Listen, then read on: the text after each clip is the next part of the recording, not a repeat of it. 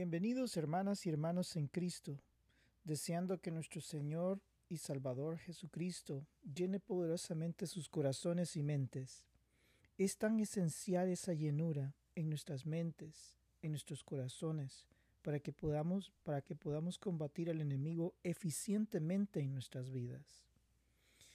Bien, entramos al último capítulo, capítulo del libro de Ezequiel. El capítulo es el capítulo 48 este nos lleva a algo interesante que es la distribución de las tierras para las distintas tribus.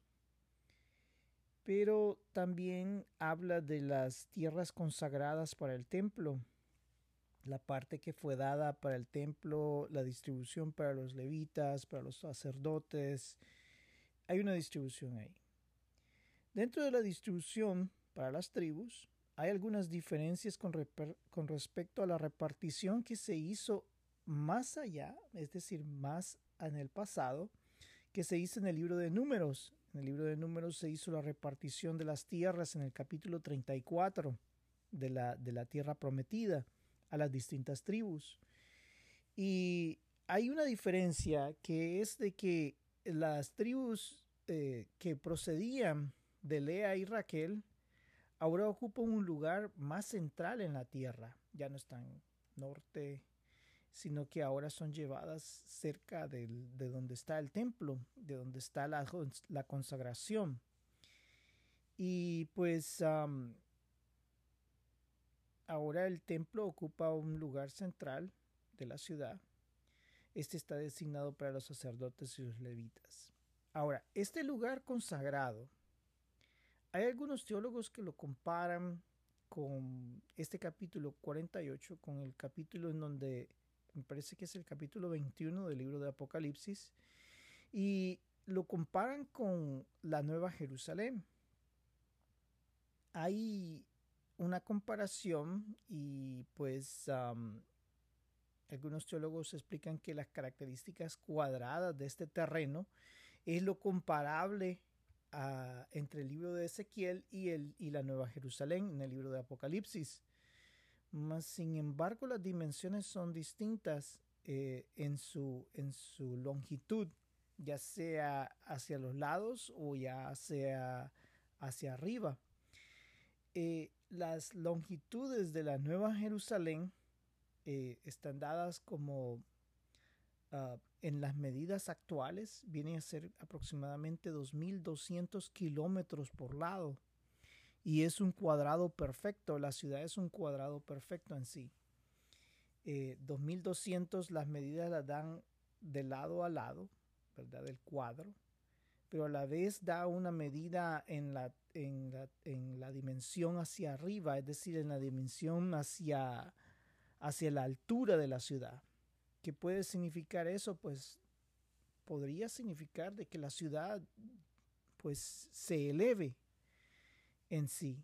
Es decir, que los edificios o lo que hay allí pues tenga una elevación, a menos, a menos que la ciudad esté flotando, no sé. Puede ser muchos factores por el que dé la medida de la altura y puede significar que la ciudad crezca hacia arriba edificios o lo que, lo que Dios tenga planeado para con eso. Pero sí, las dimensiones son totalmente distintas de las con las que se dan del templo eh, en el, los capítulos de Ezequiel y, y pues algunos teólogos dicen de que la estructura vista por Ezequiel es una estructura más bien no del pueblo judío, sino que es más bien una estructura eh, de, la, de la, ya de la Nueva Jerusalén, ya de una disposición cristiana, ya de una disposición después de la muerte de Cristo. Y, y pues ellos mencionan esto, más sin embargo, yo siento en, en, en, en mi análisis de que como lo hemos visto cuando Dios da una visión, esa visión pues ah, la da como un futuro mezclado. Es decir, Dios mira varias eh, eras o varias épocas en un solo plano Y eso pues es lo que permite a Ezequiel, cuando Dios le muestra la visión, él puede ver lo que está sucediendo, pero él no puede interpretar en sí lo que Dios eh, ve. Eh, eh, en el sentido de que Dios mira varias épocas en un solo momento.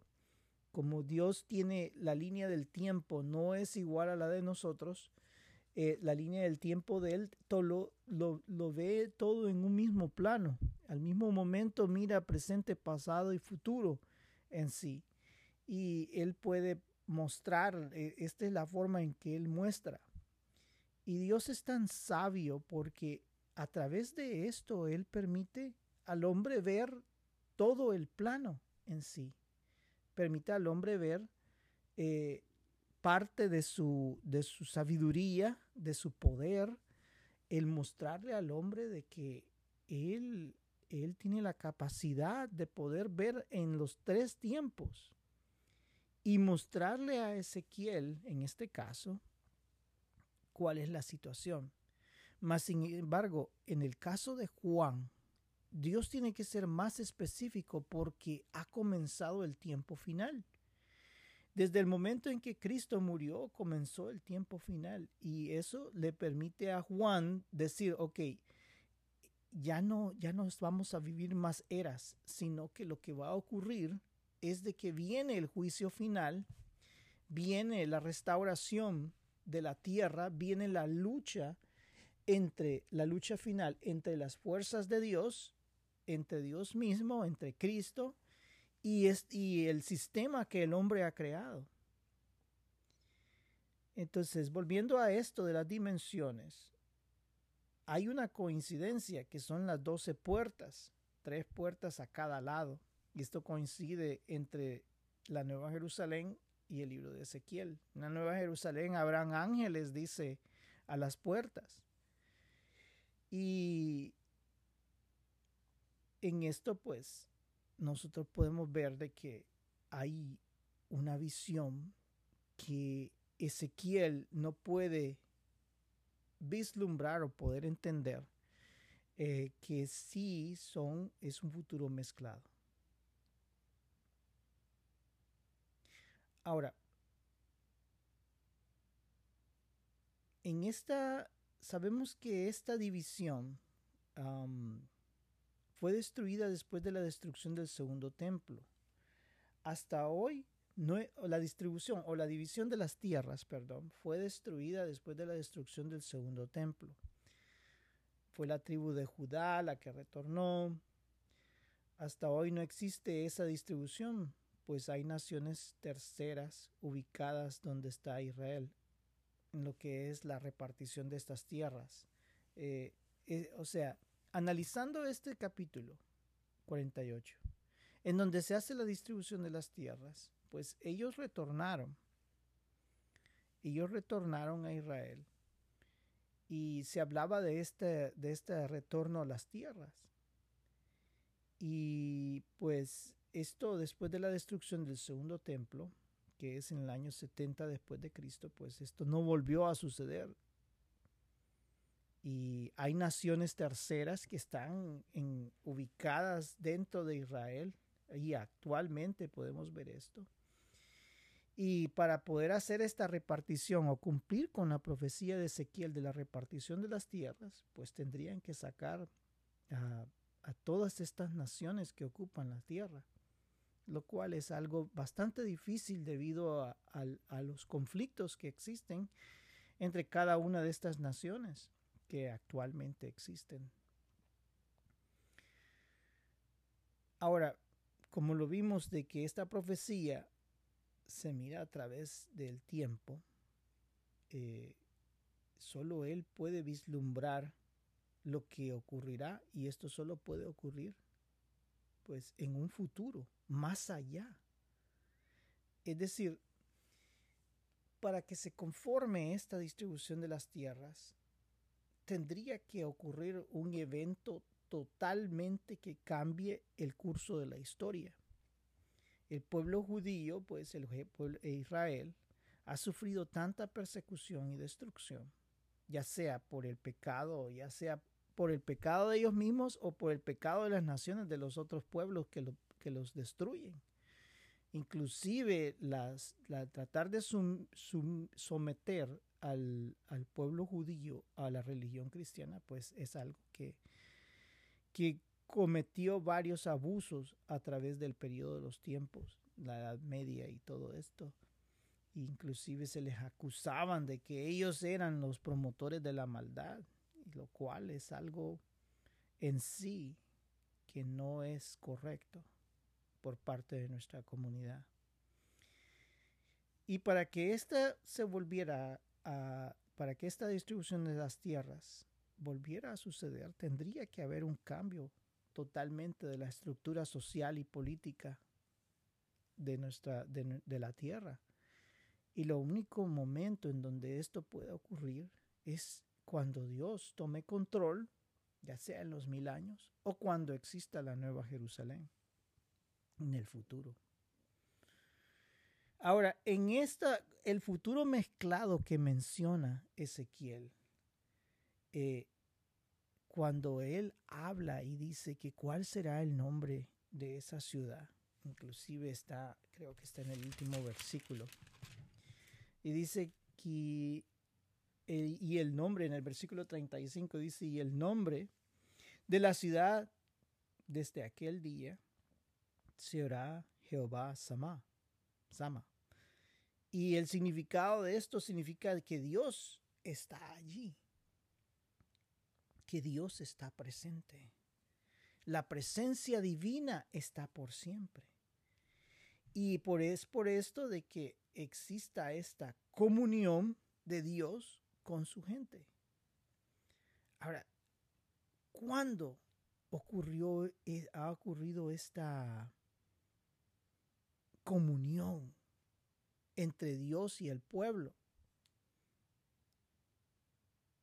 podemos ver de que existen ciertos, ciertos lugares y eventos históricos en donde Dios tenía esa comunión con el pueblo, donde Dios existía, donde había una presencia de Dios en el lugar. Uno fue el jardín del Edén. Dos, lo encontramos en la tienda, en la tienda del tabernáculo. Tres, en los dos templos de Jerusalén después de la muerte de Cristo en nuestros corazones y la presencia final para siempre en medio de los justos en la Nueva Jerusalén.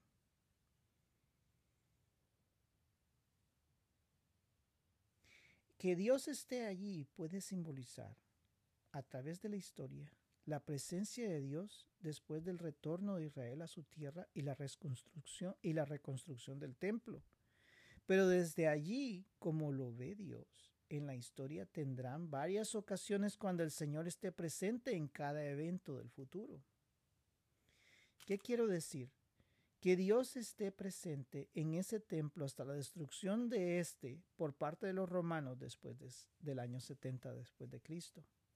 La presencia de Dios en nuestros corazones después de la resurrección de nuestro Señor y la posterior presencia divina de Dios en la Nueva Jerusalén. Dios ve la historia en un solo plano y eso es la clave para entender estos versículos y la profecía en sí de los eventos futuros. Es Dios tan sabio que cuando Dios le revela al hombre las cosas de que han de venir, y la Dios las hace con el sentido de proteger al ser humano, de llamar al ser humano al arrepentimiento, de llamar al ser humano a la bendición, tal y como sucedió en los tiempos de Noé. A Noé le reveló algo y le dijo, va a ser destruida la tierra por medio del agua. Tienes que formar un arca. El hombre creyó, Noé le creyó a Dios en un tiempo futuro. Lo mismo hace con nosotros. Dios nos está dando una advertencia y nos está diciendo la tierra está condenada. Y va a suceder un juicio que va a ser tremendo. Y este proceso de juicio va a ser eh, algo que, va a ser una confrontación bastante fuerte entre las fuerzas de Dios y las fuerzas del anticristo y las fuerzas de Satanás. Y en un plano, pues, Dios le está revelando a sus hijos eh, todos los eventos futuros en una sola, en una sola palabra, en, una solo, en un solo capítulo. Es como, digamos, los cuatro jinetes del Apocalipsis.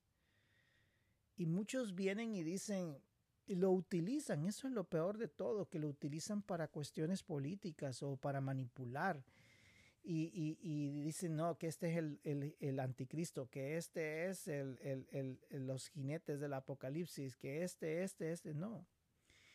Cuando Dios le explica al hombre lo que va a suceder, se lo explica en una forma total. No iba a venir a Dios iba a gastar tiempo en tratar de explicar, no, no, es que lo que va a venir va a ser el imperio, va a venir los reyes, van a venir, va a venir el socialismo, va a venir el comunismo, va a venir eh, esta estructura, va a venir el capitalismo, va a venir el, el fascismo, va a venir, el, Dios no se va a poner a explicar de esa manera al hombre, sino que se lo va a explicar simple y sencillamente.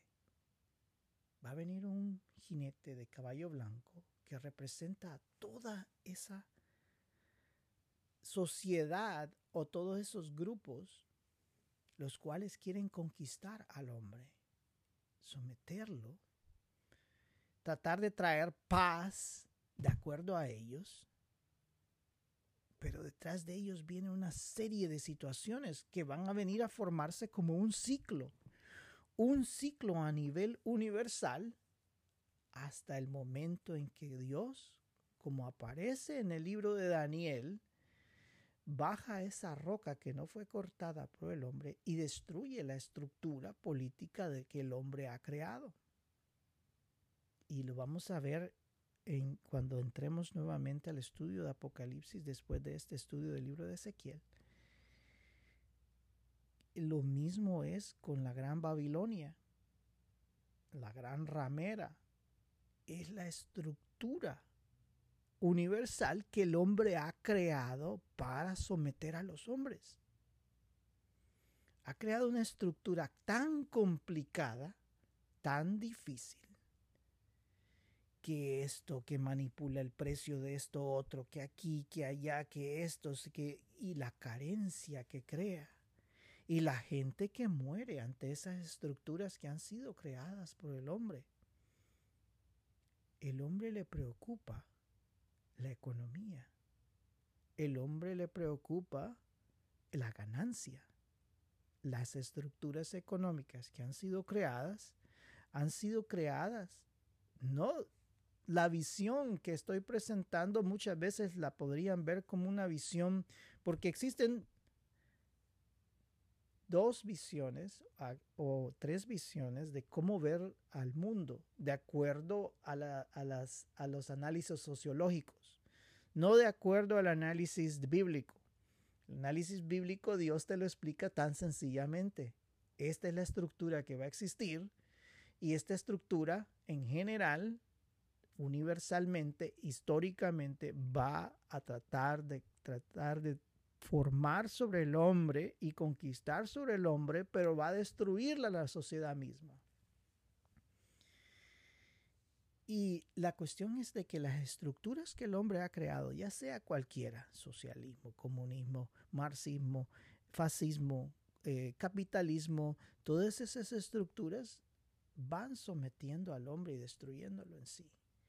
Hay estructuras que son un poco más justas y hay estructuras que son súper injustas. Allí hay de todos los sabores, pero en sí siempre provocan la misma, el mismo final. Dios lo ve todo y se lo revela al hombre en una forma y una estructura bien sencilla. Ahora veamos un resumen final de este libro que ha sido un libro bastante revelador para mi persona. Es poderoso este libro. Dios muestra cómo Él ejecuta la justicia. Vemos cómo este pueblo, siendo el representante de Dios en la tierra, se desvió totalmente. Ahora, cualquiera pensaría que la estructura de Dios podría ser injusta o podría ser de, distintas maneras. Y así era como lo pensaban los judíos cuando salieron de Jerusalén, de Israel, de Judá, y, salieron exiliados. Cualquiera hubiera pensado, Dios, y eso era lo que ellos pensaban, que Dios había sido injusto y que ellos merecían, no importaba cómo era su vida, ellos tenían que ser protegidos porque eran los hijos de Abraham, que eran aquí, que eran allá. Entonces ellos tenían ese corazón en sí.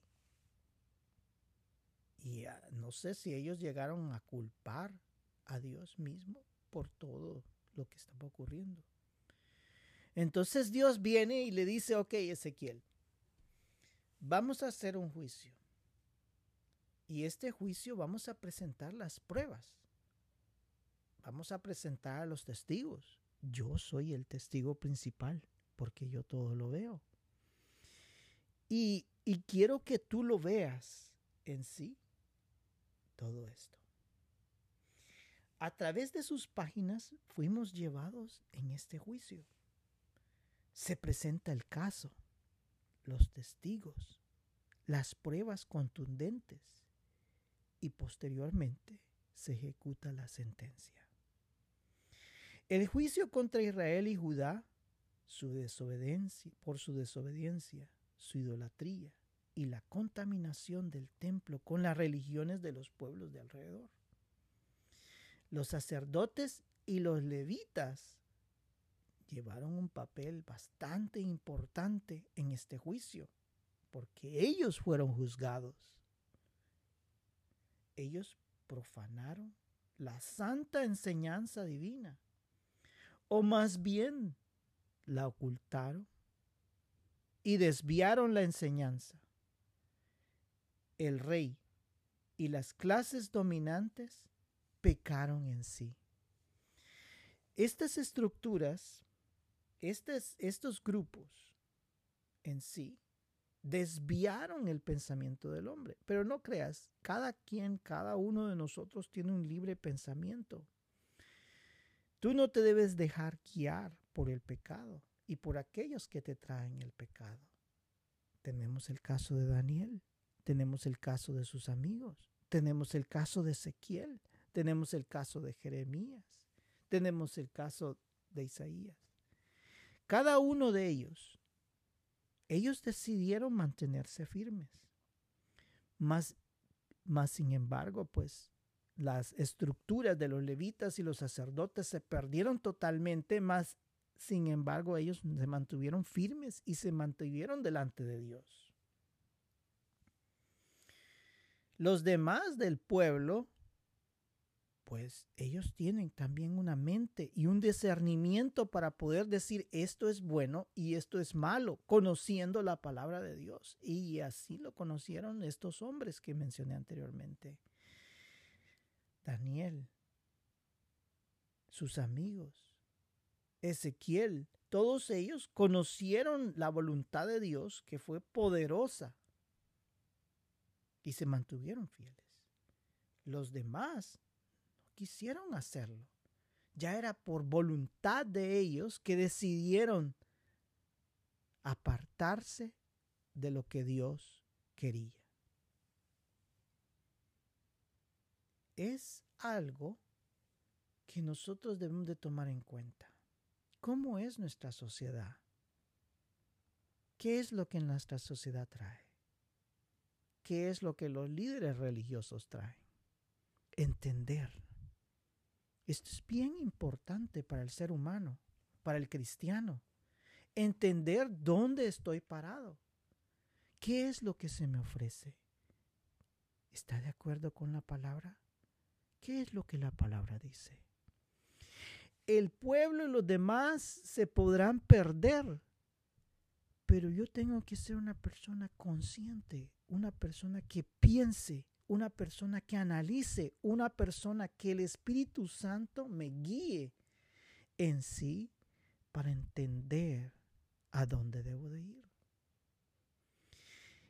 Lo, esto que ocurrió con el pueblo de Israel es algo importante para nosotros el poder saber cómo debemos de comportarnos. ¿Sí?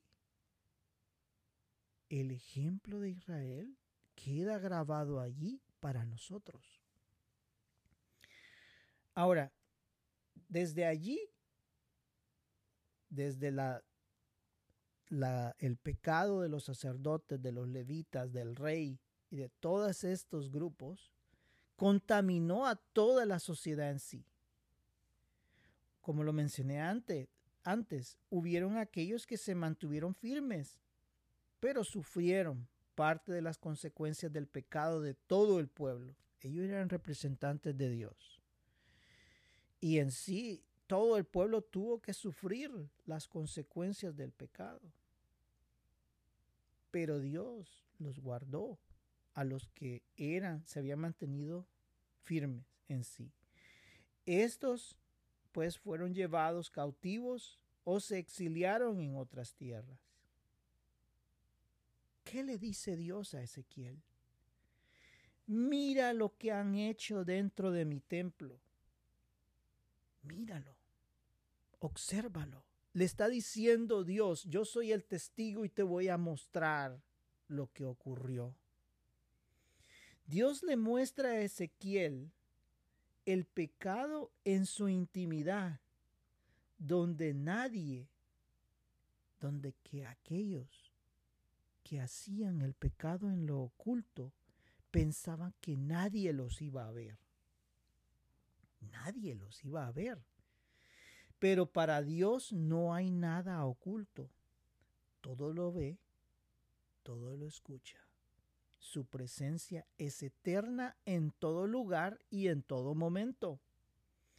Es el testigo presente. Es el testigo que está en todo lugar. ¿Quién puede llegar contra Dios y decirle lo contrario? ¿Cómo un abogado defensor puede decir algo contra un testigo fiel que muestra en sí un video, por así decirlo, de lo que está ocurriendo. Sí.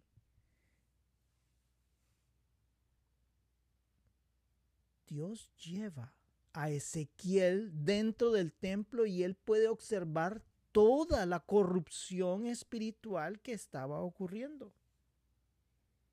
Tremendo. Luego lo lleva inclusive afuera del templo y ahí están unas mujeres que se prestan al pecado de la adivinación. Imagínate, la sociedad de aquellos, aquellos que controlaban a la sociedad, aquellos que mantenían a la sociedad, que eran los sacerdotes, los levitas, el rey y todos estos, habían permitido este pecado que entrara a Israel. Algo totalmente prohibido. Allí estaba a las, a las afueras del templo la venta del futuro. ¿Qué va a ocurrir?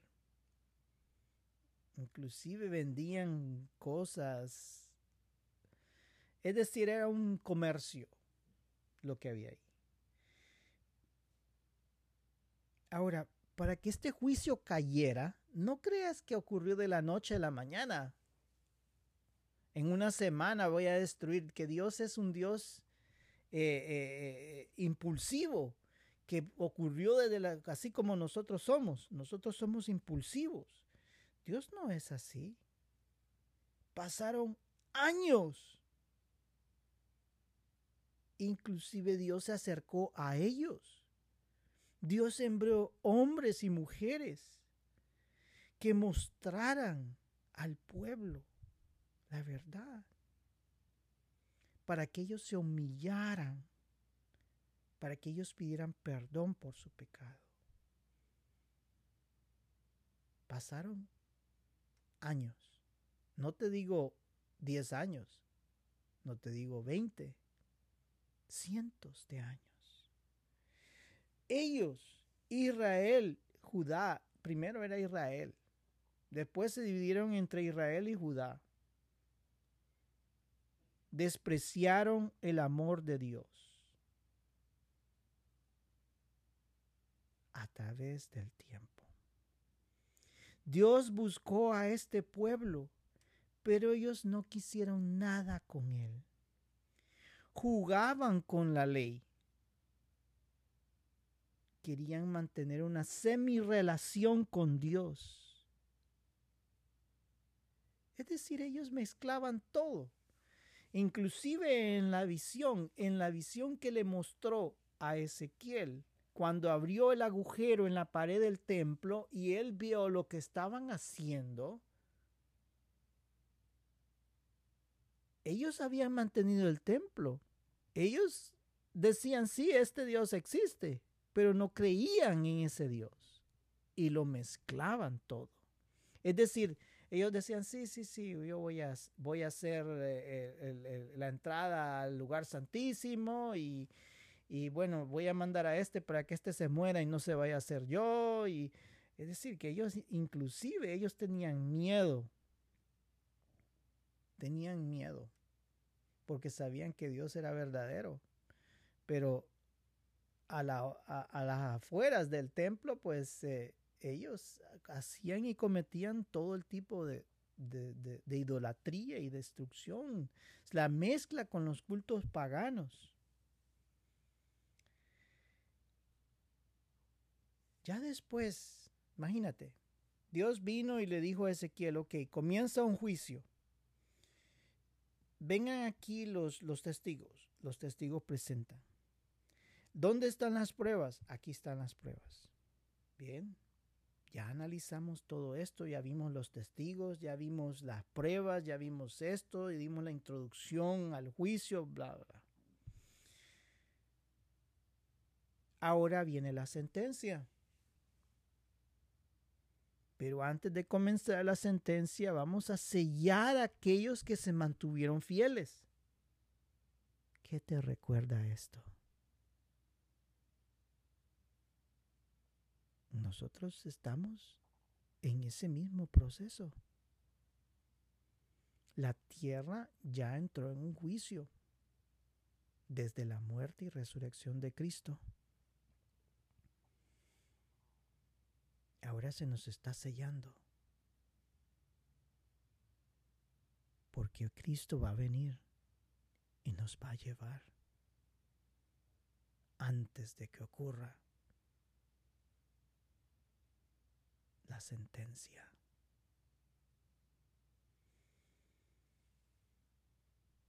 Imagínate, sellaron a los que se mantuvieron fieles y luego lo que ocurre que es la presencia de Dios mismo. ¿En dónde estaba la presencia de Dios? En comunión con la comunidad o con la sociedad.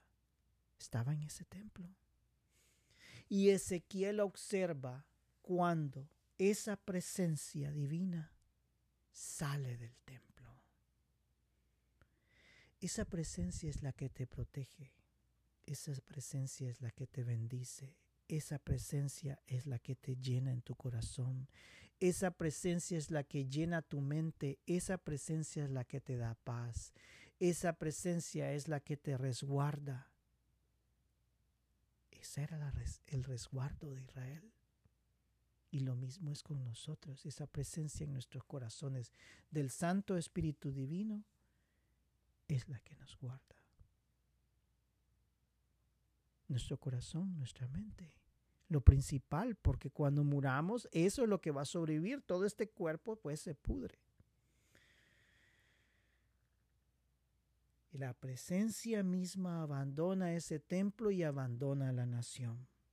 De esta manera la sentencia queda sellada. La ciudad y el templo son destruidos. Algo que resonó dentro de la comunidad judía o israelita en el exilio. La alegría de los pueblos de alrededor es inevitable. Contentos todos ellos de que había sido destruido Israel y Judá. Eran sus enemigos. Pero Dios les dice, ustedes se alegran hoy, pero hay sentencias sobre ustedes también, porque ustedes nunca quisieron escuchar mi voz y, se, y ustedes trajeron esa contaminación a mi pueblo. Ustedes también verán el juicio. No, nadie se burlará de Dios. Los siguientes capítulos, después del juicio y la sentencia,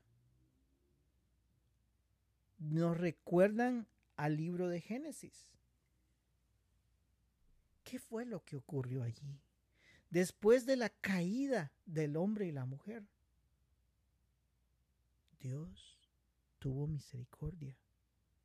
Si Él no hubiera querido tener misericordia, allí hubiera acabado la humanidad y este planeta. Pero por amor a su nombre, Dios le muestra a Ezequiel que el pueblo se arrepentiría. Esto conllevaría que su pueblo volvería a la tierra nuevamente y que el templo será reconstruido.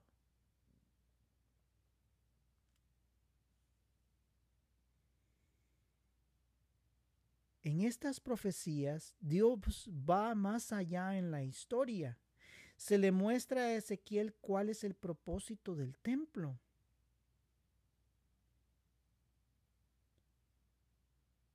¿Es el templo algo individual o es algo para todos? Es la pregunta. El propósito del templo es traer bendición, esperanza, perdón de pecados y una relación con Dios. ¿Para Israel y Judá solamente? No. Como lo vimos anteriormente, este pueblo elegido por Dios servía como faro a las naciones.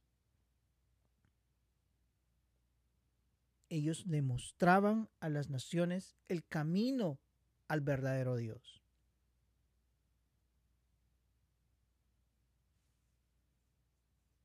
No era para acaparar al Dios vivo, aquí lo tengo en esta vasija o aquí lo tengo en el lugar santísimo nada más. Y solo para mí. Ellos no habían entendido eso. La presencia de Dios saldría a las naciones para bendición. La vida, la esperanza de vida al mundo muerto en delitos y pecados.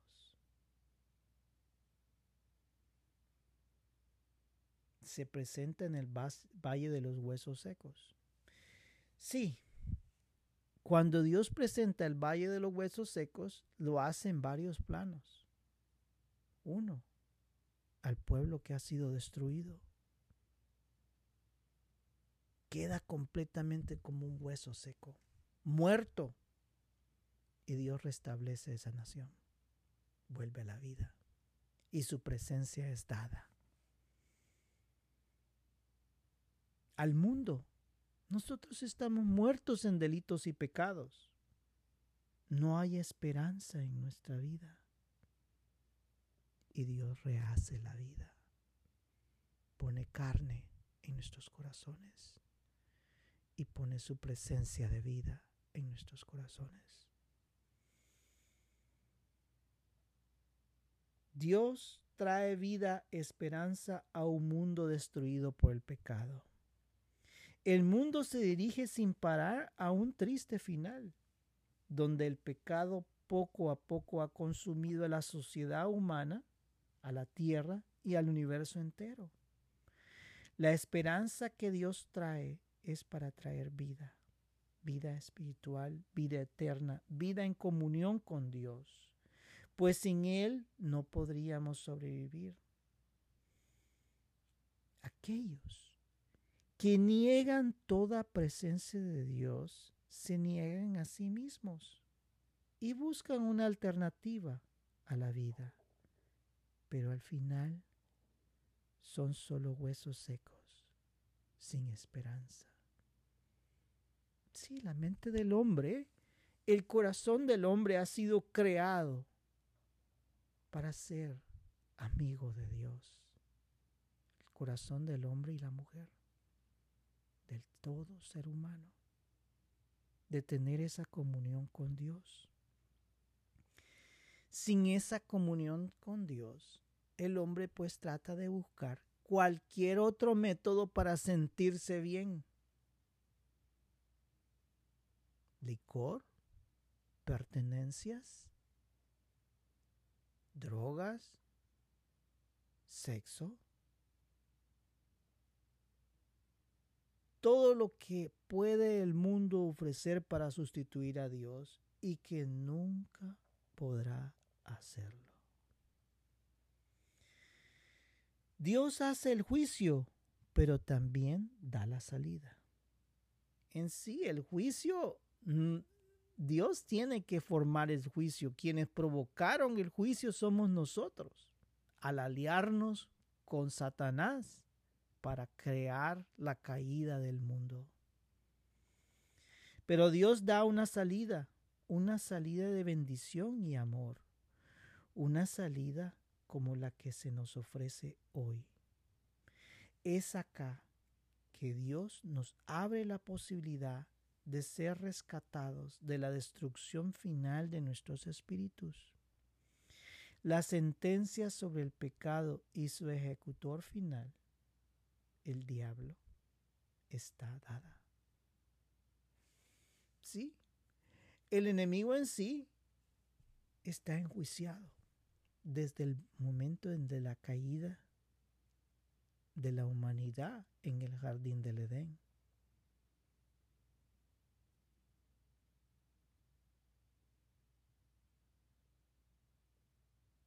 La simiente de la mujer te hollará sobre la cabeza. Y es por eso que el enemigo ha tratado por todos los medios de acabar con la mujer. La iglesia, Israel, Judá, los ha querido borrar del mapa en sí.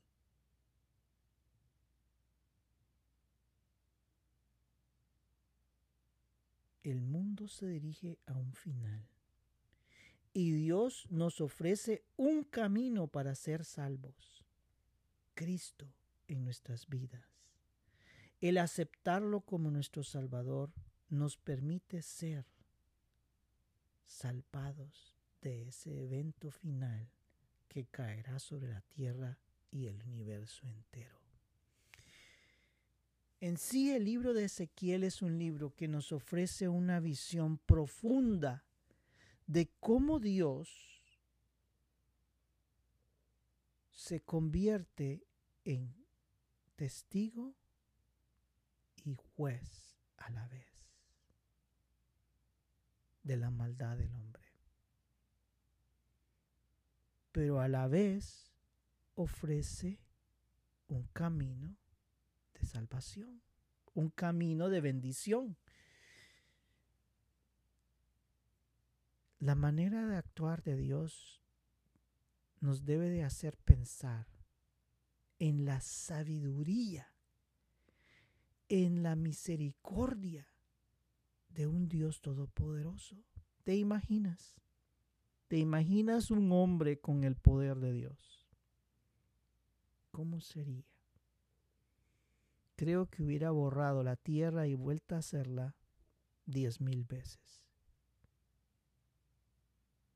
Dios sabía que lo que él había hecho era perfecto y que el enemigo provocó la destrucción sobre ello. El enemigo sabía que Dios tenía que ejecutar una acción ante el pecado. Y el enemigo pensó, aquí me los acabo. Aquí me acabo la perfecta creación de Dios. Aquí me acabo con todo esto.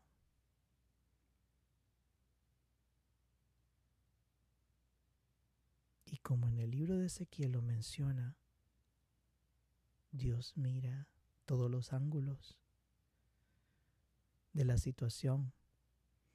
El diablo solo miraba un ángulo. Destrucción, destrucción, destrucción. Ese es su ángulo. Destruir, destruir, acabar, someter, hacerte que entres en depresión. Ese es su ángulo. Pero el ángulo de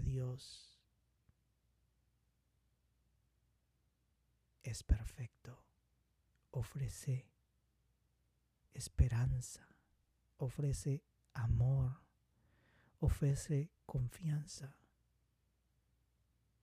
Esos son los capítulos finales del libro de Ezequiel. Esperanza, amor, vida, confianza. Yo tengo que castigar el pecado, pero a la vez doy bendición si tú te arrepientes y vuelves a mí. Dios es hermoso en sí, perfecto. Es algo que el hombre sin Dios nunca podrá entender. Para ellos esto es una leyenda, así como los dioses de otras religiones, ellos piensan, no. O, las leyendas que nosotros tenemos, que la leyenda de esto, que la leyenda del otro. y, solo son leyendas, solo son cosas ficticias que ha creado el hombre para tratar de explicar, explicar el rayo, el sol, la lluvia, las estrellas. Y no. Yo en sí soy un ingeniero. Se me enseñó el método científico para tratar de entender las cosas, analizarlas. Y, y ese es el pensamiento moderno, analizar las fuerzas en sí, ver un fenómeno, tratar de comprenderlo, desglosar ese fenómeno, tratar de manipular ese fenómeno y traer un resultado.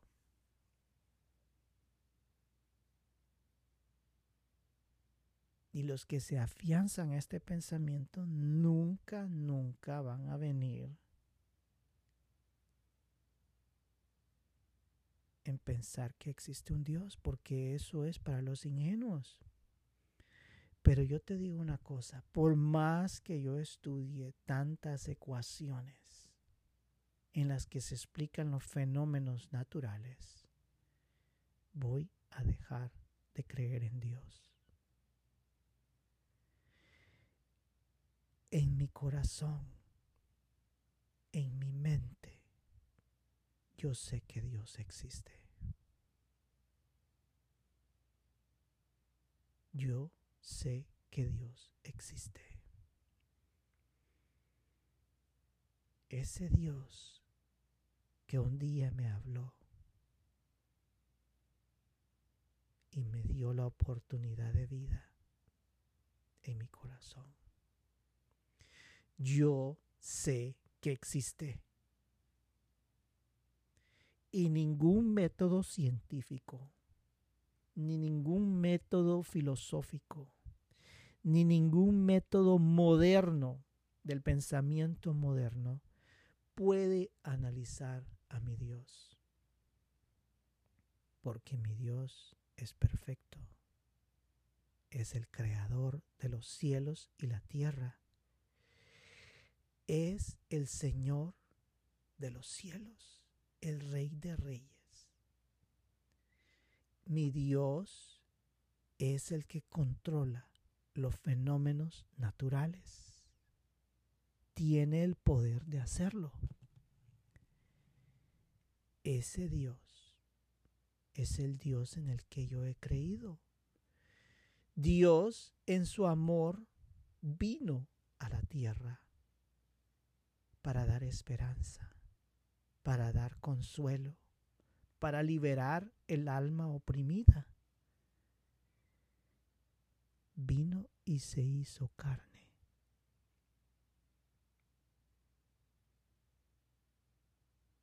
Fue acusado de compararse con Dios, siendo Dios. Se humilló. Se humilló el Dios Todopoderoso y no dijo una palabra alguna. Fue torturado y al final crucificado. En esa cruz el pecado de todos nosotros fue clavado. Él llevó ese pecado. Sufrió y murió. Al tercer día resucitó y esa resurrección puso punto final a la destrucción que estaba haciendo Satanás. No que la haya terminado, sino que comenzó a ejecutar el juicio sobre Satanás. Pero a la vez abrió la posibilidad de que nosotros fuéramos salvos de ese juicio y que pudiéramos estar con Él y Él restaurar la relación de Dios y el hombre y que el hombre pudiera acercarse al lugar santísimo. De ese templo sale el río de bendición para las naciones. Y ese templo, esa, esa bendición entra a nuestros corazones. Y ese río se multiplica de bendición a otros hasta que se forma un gran caudal.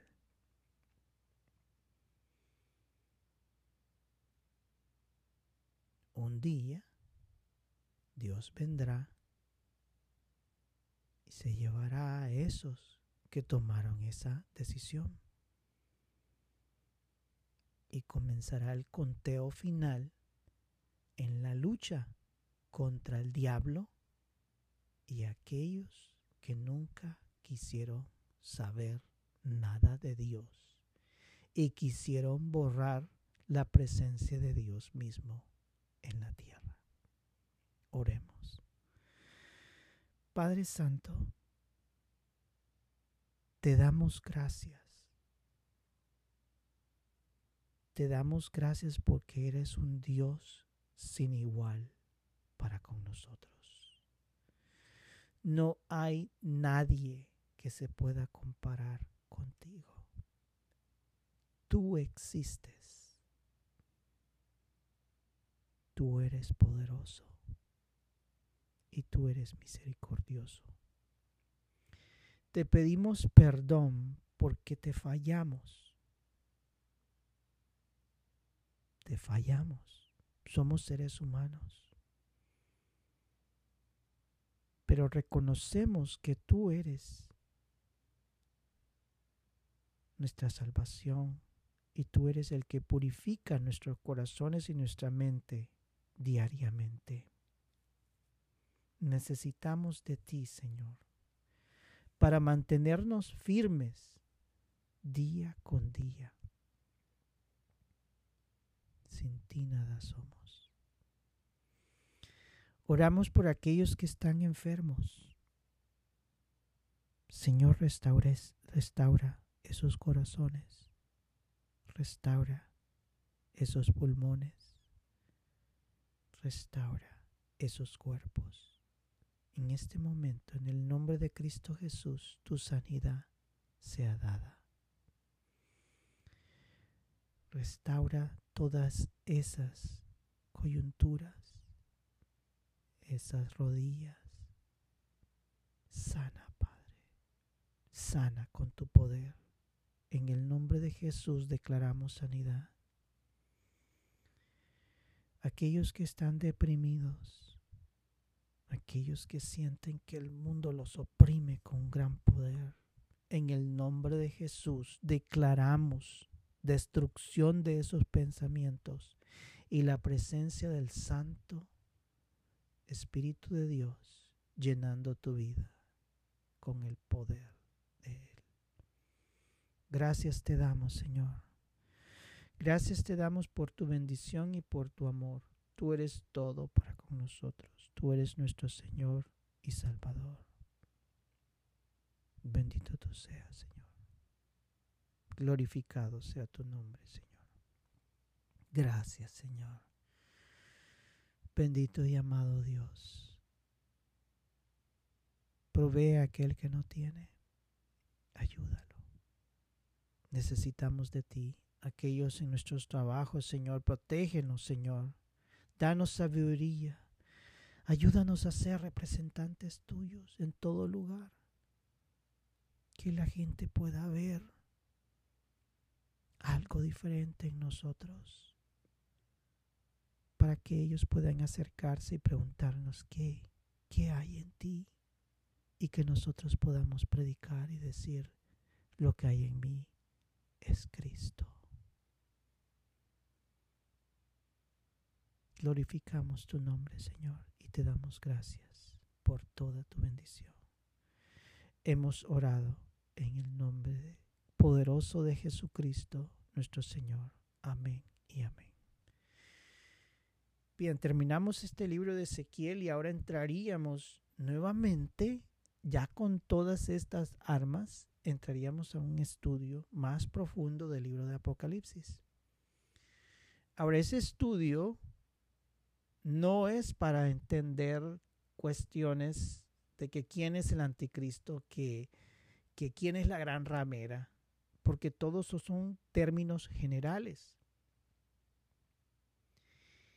Y vamos a estudiarlo a profundidad por qué existen estas consecuencias de lo que estamos viendo hoy. El pecado. ¿Qué es lo que está trayendo este juicio sobre la tierra? ¿Qué es lo que está provocando en sí? ¿Cuál es el pensamiento moderno? ¿Cuál es el pensamiento en el corazón del hombre sin Dios? ¿Qué es lo que provocará el conflicto final? Analizaremos este libro a través de temas. Ahora no será por capítulo, como lo vimos la, primera vez. Será por temas. Y el primer tema pues será un análisis de este conflicto entre Dios y el hombre. Detrás del hombre está Satanás. Y eso es lo que analizaremos. Gracias por estar en estos estudios y que Dios te bendiga y multiplique mucho de su amor en tu corazón. A Dios sea la gloria.